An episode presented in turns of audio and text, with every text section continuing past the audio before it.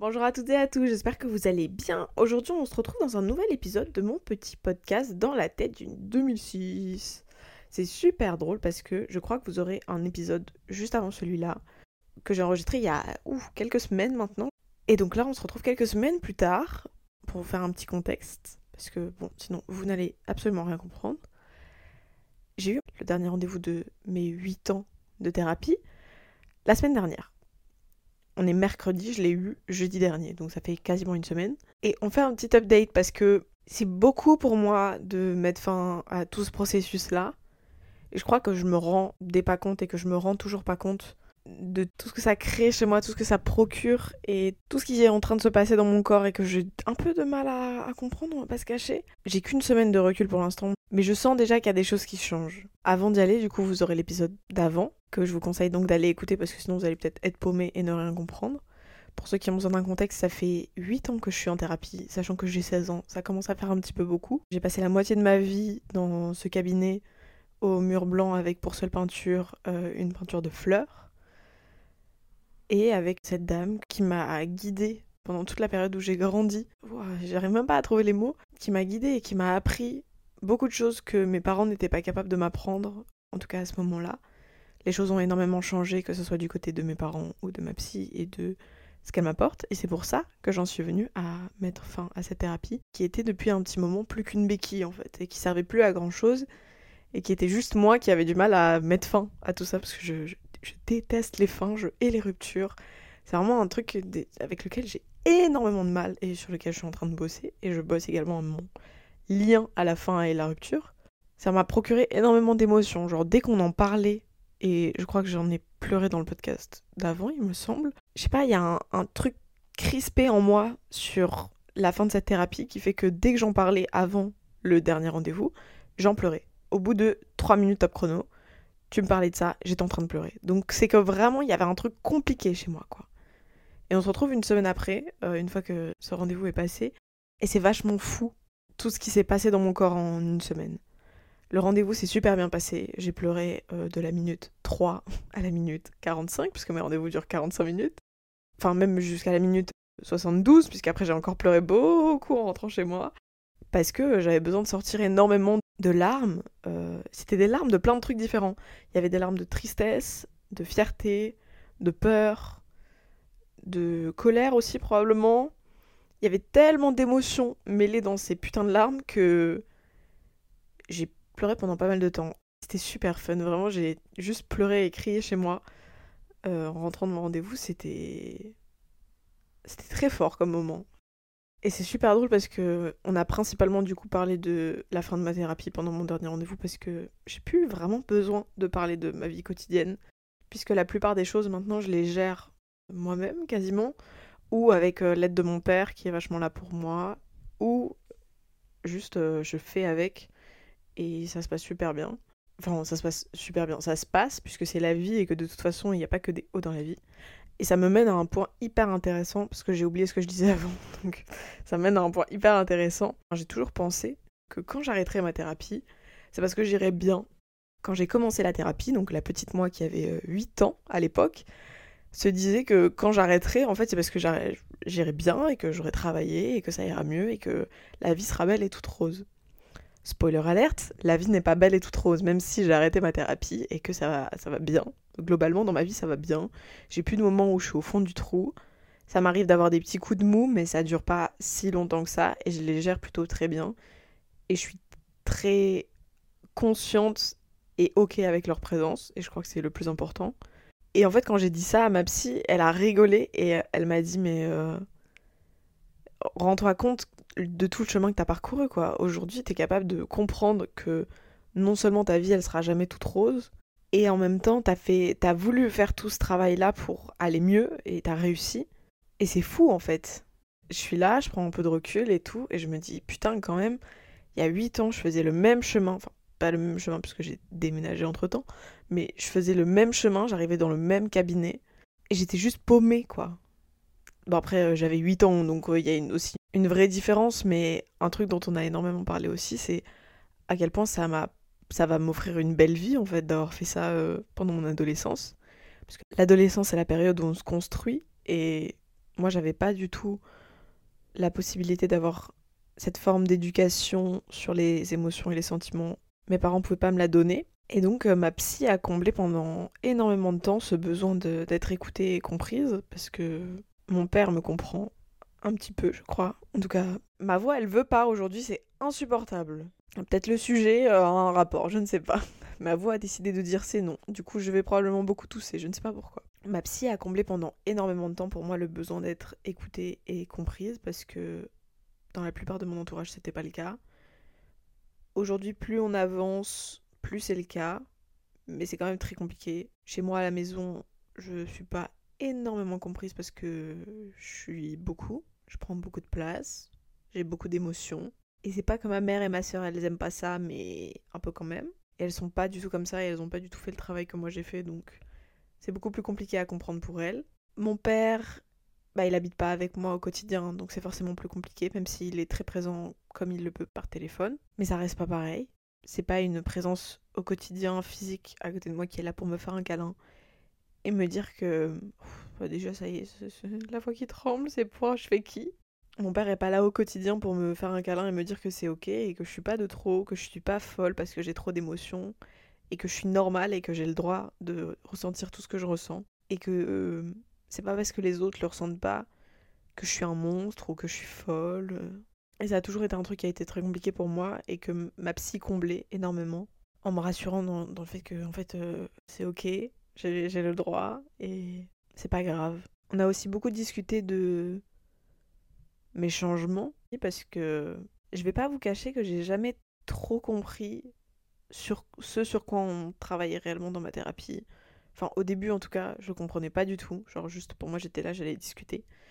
Alors qu'au final, on bossait énormément. Enfin, oui, on bossait, puisque c'est fini. J'allais dire on bosse, pas du tout, on ne bosse plus, on bossait, mais je bosse toujours toute seule. On bossait sur euh, mon lien aux relations et à l'attachement, qui a toujours été un truc très compliqué pour moi dans ma vie entière, que ce soit amoureusement, amicalement ou familialement. Ça a toujours été un truc très compliqué pour moi. Et c'est super drôle parce que j'ai posé à ma psy toutes les questions que j'ai jamais osé lui poser avant. Parce que j'estimais que c'était pas approprié. Je sais pas pourquoi je l'ai jamais posé avant, parce que je crois qu'elle me venait pas à l'esprit et que juste là j'estimais que c'était le bon moment. Je vais d'abord demander d'où venaient euh, tous mes problèmes d'attachement. Elle m'a bien évidemment répondu que c'est probablement de mes parents. Ça m'a fait encore plus réaliser à quel point euh, j'ai pas envie d'avoir d'enfants. Je vais pas vous donner les raisons précises parce que ça ne regarde que moi, mais c'était des trucs tellement précis juste parce que mes parents avaient décidé d'avoir des enfants à un moment et qu'ils n'avaient pas encore fait le travail avant et qu'ils l'ont peut-être pas totalement fait aujourd'hui non plus, mais qu'ils n'avaient pas du tout fait le travail avant, ils n'ont pas été capables de me donner ce dont un enfant avait besoin. Et maintenant, je me retrouve à 16 ans à avoir fait 8 ans de thérapie parce que euh, j'en avais besoin. Ça me fascine un peu. Tout le monde me demande ouais comment ça va et tout après la fin de ta thérapie parce que j'en ai beaucoup parlé autour de moi, mes potes, etc. Parce que c'est un vrai cap pour moi et c'est la fin d'un chapitre de ma vie clairement. Et tous mes potes m'ont dit ouais comment ça va et tout. Et moi je suis là, oh, ça va super, je suis trop content, je suis trop fière. Alors qu'en fait bah je sais pas trop comment ça va réellement. Parce que je vais pas vous cacher j'ai un peu une semaine de merde. Genre il s'est passé beaucoup de choses un peu compliquées pour moi. Mais pas au point de me foutre euh, au fond du trou. Enfin juste euh, c'était pas fun. Et j'ai essayé de le gérer comme je pouvais parce que je fais tout le temps ça. Et qu'on fait tout ça parce qu'on est tous humains. Mais j'ai un peu galéré et en même temps, euh, si ma psy avait été là, bah, elle m'aurait rien dit de plus que ce que je savais déjà, quoi. Ou en tout cas pas grand chose. Mais je sais pas, il euh, y a un vrai truc pour moi où quand j'arrête la psy, là, j'ai l'impression d'être livrée à moi-même face au monde. Et justement, vu que c'était une béquille depuis plusieurs années, depuis avoir cette béquille. Alors que je sais que là, la béquille, elle est inutile. Genre vraiment, c'est. Je vais arriver, je vais parler de ma vie, je vais quasiment parler toute seule pendant 45 minutes parce que j'aurais compris plein de trucs toute seule. Et ma psy, elle va juste être là. Oui, alors il y a peut-être ça où tu peux aller un peu plus profond et ça, mais c'est tout. C'était quasiment plus que ça, nos rendez-vous. Où on allait dans d'autres trucs qui n'ont aucun rapport. Le sentiment d'être livré à soi-même, c'est encore un truc avec lequel je suis un peu. Euh, j'ai un peu de mal. Et j'ai encore pas mal de mal en fait à gérer ça parce que ça fait très longtemps que ça n'a pas été le cas, quoi. Et pourtant, euh, je le gère hyper bien. Hein. Enfin, Je suis pas tombée dans une dépression énorme et tout parce que j'ai appris énormément pendant toutes ces années. Et je crois même que les situations compliquées de cette semaine, je les ai super bien gérées. Ou en tout cas pour que moi ça m'affecte le moins possible et je crois que ça a été le cas, même si c'est quand même un petit peu compliqué. Mais moi ce qui me fait plus peur c'est plus sur le long terme. Je sais pas pourquoi mais j'ai ce truc en tête où je me dis que si un jour j'ai besoin, et ma psy m'a répété que si j'avais besoin je pouvais revenir sans souci, même pour avoir un rendez-vous, pour euh, parce qu'il y a un truc qui me questionne énormément, ou si j'avais besoin de reprendre des séances plus régulières suite à un problème euh, traumatique ou quoi que ce soit. Elle m'a dit qu'elle serait là, bien évidemment. Mais il y a un truc dont moi j'ai très peur, c'est que j'ai peur de ne pas être capable de redemander de l'aide. Alors que ça n'arrivera jamais, puisque j'ai appris à demander de l'aide et que j'ai l'impression que c'est ce que je fais tous les jours des fois. Mais j'aurais quand même l'impression de retourner en arrière. Et d'avoir une sorte de régressement, je crois. Parce que ces quatre putains de murs tout blancs avec juste cette putain de peinture, personne ne sait à quel point j'ai perdu mes yeux dans cette peinture. Pendant des heures et des heures, à analyser tous les traits de pinceau, et maintenant je connais chaque zone d'ombre par cœur. Mais j'ai pas regardé cette peinture en ayant des pensées joyeuses. Ou en tout cas, il y a un moment où c'était pas du tout le cas. Il y a un moment où je regardais cette peinture et chaque seconde qui passait, j'avais plus envie de mourir que celle d'avant. J'ai regardé cette peinture en ayant les pensées les plus sombres qui ne sont jamais passées par ma tête. J'ai regardé cette peinture en ayant des larmes qui coulent, sur mes joues. J'ai regardé cette peinture en me mouchant comme je sais pas quoi, comme un putain d'éléphant un nombre de fois incalculable. J'ai regardé cette peinture en criant tellement fort que tout le couloir était au courant de mes histoires. Parce que c'était un cabinet, donc il y avait plein d'autres gens autour et d'autres thérapeutes autour. J'ai tellement crié fort une fois que ça a résonné dans tout le couloir. Et j'avais les yeux sur cette peinture en criant. J'ai regardé cette peinture en racontant ma première relation amoureuse, ma première vie sexuelle, mes débuts de relation amicale sympa, beaucoup de fins de relation amicale un petit peu moins sympa. J'ai regardé cette peinture en annonçant que tout ce que je voulais faire c'était pu être là. Et je regardais cette peinture pendant que ma psy me disait. Et j'ai regardé cette peinture pendant que ma psy me disait que ce serait peut-être bien de songer à un petit séjour à l'hôpital pour aller mieux dans ma tête. J'ai regardé cette peinture en allant mieux et en sentant que j'allais mieux. J'ai tellement regardé cette peinture et il s'est passé tellement de choses pendant que je regardais cette peinture à l'intérieur de moi. Et j'ai tellement vécu de choses avec cette peinture et avec cette psy et cette, juste cet humain que je saurais même pas décrire ce que c'est comme relation. Ouais, je suis en train de pleurer. Et alors Qu'est-ce que vous allez faire? J'en ai besoin, écoutez. Oh. Il s'est passé tellement de choses dans mon corps dans ce putain de cabinet aux quatre murs blancs avec juste cette peinture. J'avais jamais vu une pièce aussi sobre que cet endroit. Tout ce qui ressortait, c'était cette putain de peinture. Je sais même pas de qui elle est, je sais même pas d'où elle vient, mais tout ce que je sais, c'est que le premier jour où je suis arrivée, elle était là. Et ça fait 8 ans qu'elle est là, et ça fait 8 ans que je la regarde. Et ça fait 8 ans qu'il se passe des trucs tellement différents à l'intérieur de moi. Et là, j'ai aujourd'hui tout le recul que j'ai acquéri avec ces putains de 8 ans, quoi. 8 ans, merde C'est la moitié de ma vie Je sais même pas si on peut se rendre compte d'à quel point ma psy, à certains moments, elle a eu un rôle maternel pour moi, mais tellement fort Mais personne ne peut se douter à quel point à certains moments, ma psy, c'était ma daronne. Ma psy, elle était là pendant que mes parents, ils ont divorcé. Elle était là quand le meilleur ami de mon père, il est décédé. Elle était là quand j'étais au fond du trou. Oh là là. Mais pas le petit fond du trou, le fond du fond du fond du fond. Et le plus bas que j'ai jamais été de toute ma vie, elle était là. Et c'est hyper bizarre parce que je crois que j'ai toujours eu l'impression que c'était l'un des seuls humains qui partirait jamais. Alors que c'est pas possible forcément, à un moment, j'allais aller mieux et j'allais devoir me séparer d'elle. Enfin, devoir, je sais pas si c'est bien tourné ou pas comme phrase, mais forcément, à un moment, j'aurais appris assez, en fait. Et donc, elle aurait plus besoin d'être là. Et ce moment, c'est maintenant. Sauf que moi, là, je suis terrifiée. ok? Et en même temps, je suis même pas tant terrifiée que ça. Parce que je sais que ça ira. Parce que j'ai fait l'effort et j'ai fait le travail de réparer tous les trucs chelous et cassés qui étaient en moi.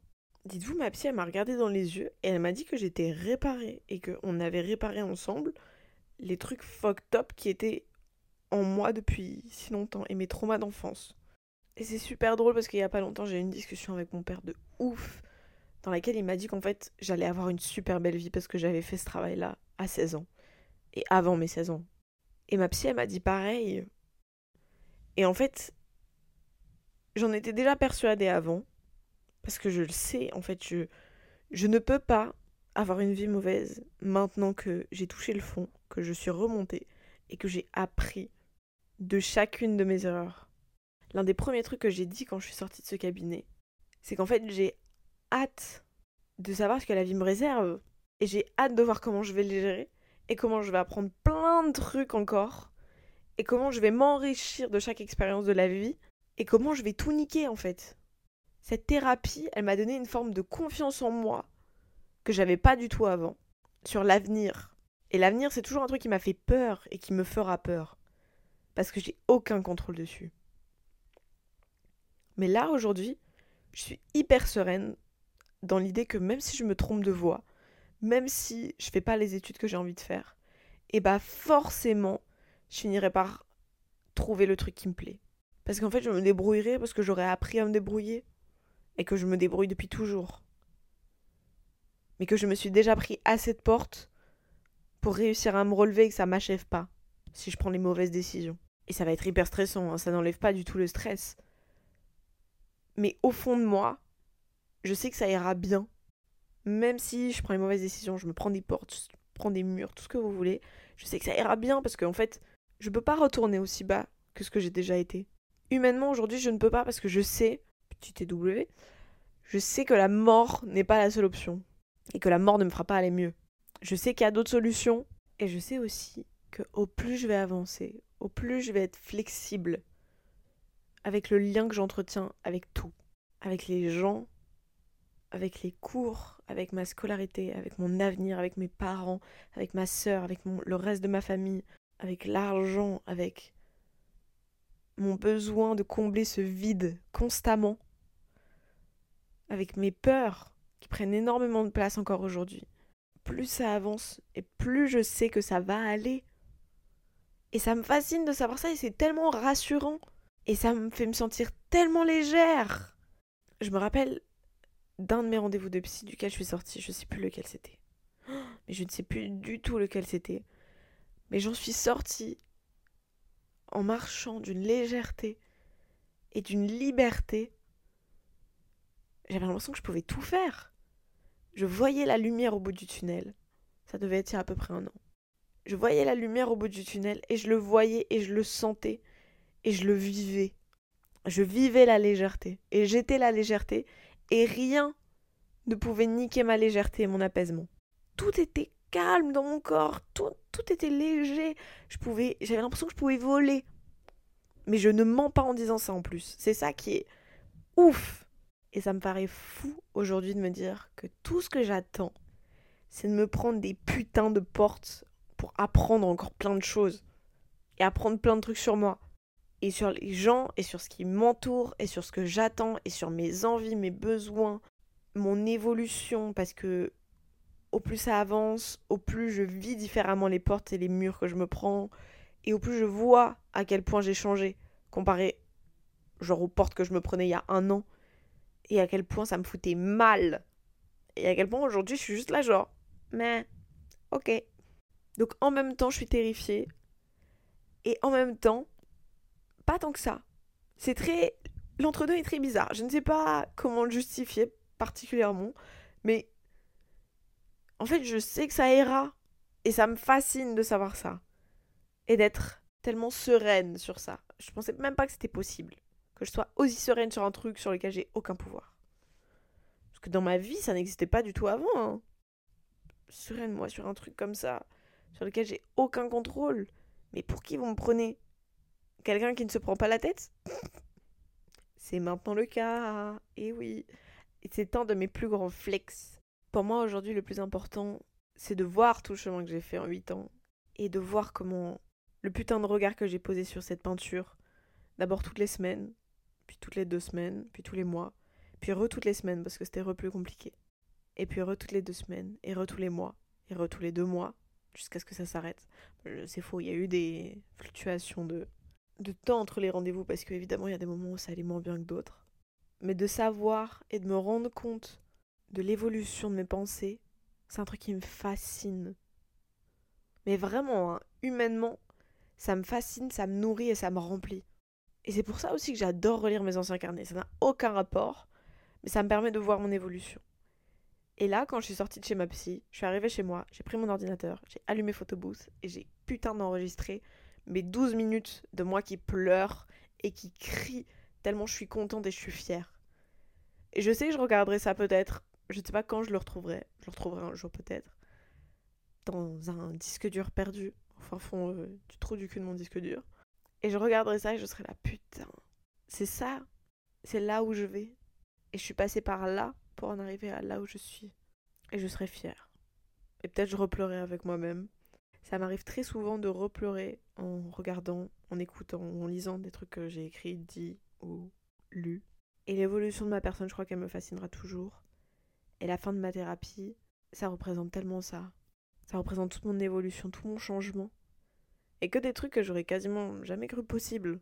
Tu m'aurais dit à la moi d'il y a deux ans, qui était au fond mais au fond, tellement fond, tellement bas, tellement profond, tellement dans le noir constant, que deux ans après, elle a arrêté sa thérapie et qu'elle a appris tellement de choses que juste en fait aujourd'hui, elle peut vivre correctement et en ayant confiance en elle, en tout cas à peu près, beaucoup plus qu'avant, ça c'est sûr. J'y aurais jamais cru. Mais jamais, jamais, jamais. Pour moi, tout ça, ça veut dire un seul truc. C'est qu'en fait, c'est toi qui as le contrôle de ta propre joie. Et c'est toi qui décides d'avoir le contrôle sur ta joie ou pas. Parce que moi, j'ai décidé de bosser, mais si j'avais pas décidé de bosser, je serais probablement juste restée au fond de mon putain de trou et j'aurais été confortable dedans. Parce qu'en fait, si j'avais pas décidé de bosser, je serais probablement juste restée au fond de mon putain de trou et j'aurais été ok avec ça. C'est toi qui as le contrôle et c'est toi qui décides. Des fois, il faut savoir prendre des responsabilités pour se rendre heureux et corriger les trucs qui n'allaient pas.